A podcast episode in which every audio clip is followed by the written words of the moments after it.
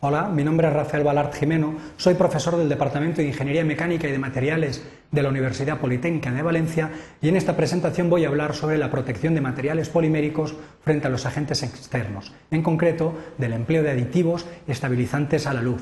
Los objetivos de esta presentación son conocer la importancia de los fenómenos de degradación como consecuencia de la exposición a la luz ultravioleta fundamentalmente, conocer los efectos de la degradación solar o fotodegradación en el conjunto de propiedades generales de un material plástico, identificar los mecanismos de actuación eh, de la degradación eh, por luz ultravioleta y conocer los mecanismos a través de los cuales podemos proteger a un material plástico frente a la acción de la luz ultravioleta.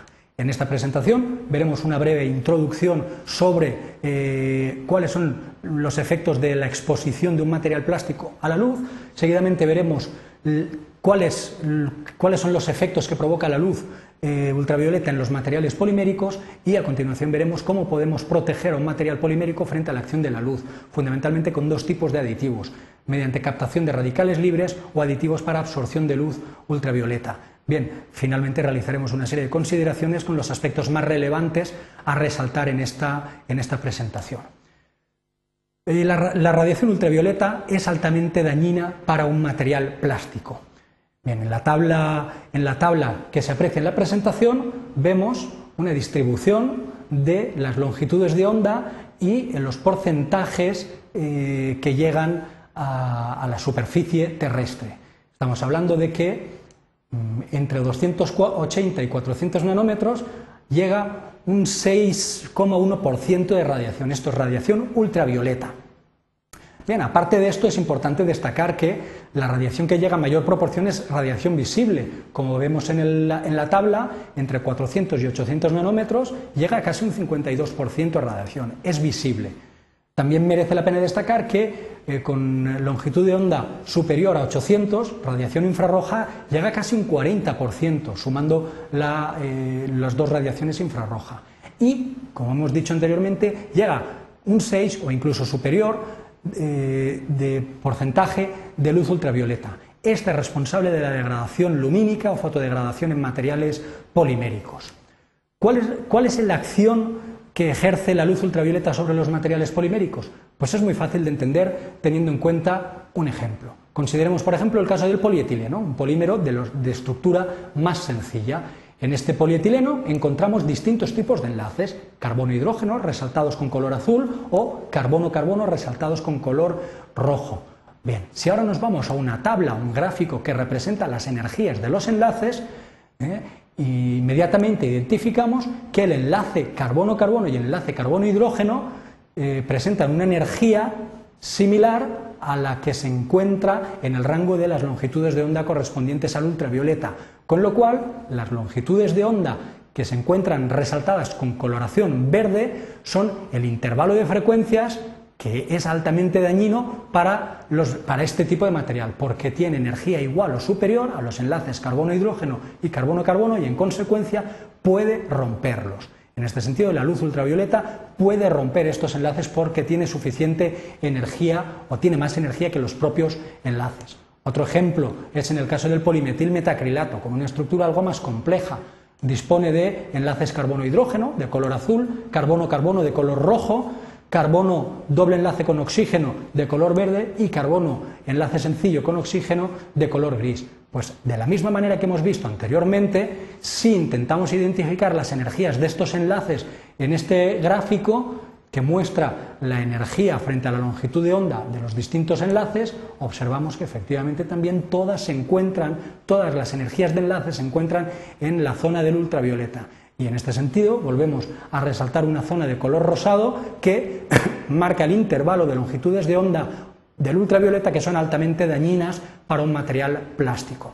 Una vez comprobado el por qué es dañina la luz ultravioleta o la radiación ultravioleta sobre un material plástico, veamos cómo actúa realmente la luz ultravioleta, con uno de los ejemplos que es el polipropileno. Cuando el polipropileno se expone a la radiación ultravioleta, que habitualmente llega a la superficie terrestre, pues en una de las zonas de la cadena, marcada con color azul, es posible que se rompa alguno de los enlaces al llegar energía eh, al llegar una radiación de mayor energía que los propios enlaces. Esto puede dar lugar a la formación de radicales libres por rotura de cadena, como apreciamos en el gráfico, dos radicales libres, o bien a la abstracción de átomos de hidrógeno y formación de radicales libres en la propia cadena inicial. Lo importante es resaltar que con uno u otro mecanismo se da lugar a la formación de radicales libres. Estos radicales libres inducen la, reacción y formación de nuevos radicales libres y provocan el envejecimiento. Bien, entonces, ¿cómo, ¿cómo, podemos proteger a un material plástico frente a la acción de la luz ultravioleta? Hay dos mecanismos. Uno es utilizar absorbedores de luz ultravioleta y el otro mecanismo es utilizar captadores de radicales libres. Veamos en primer lugar la utilización de absorbedores de radiación ultravioleta. Estos son compuestos que experimentan reacciones químicas eh, con la luz ultravioleta para formar otro compuesto químico y con el desprendimiento de radiación que generalmente ya no es dañina para el material plástico, generalmente suele ser radiación infrarroja.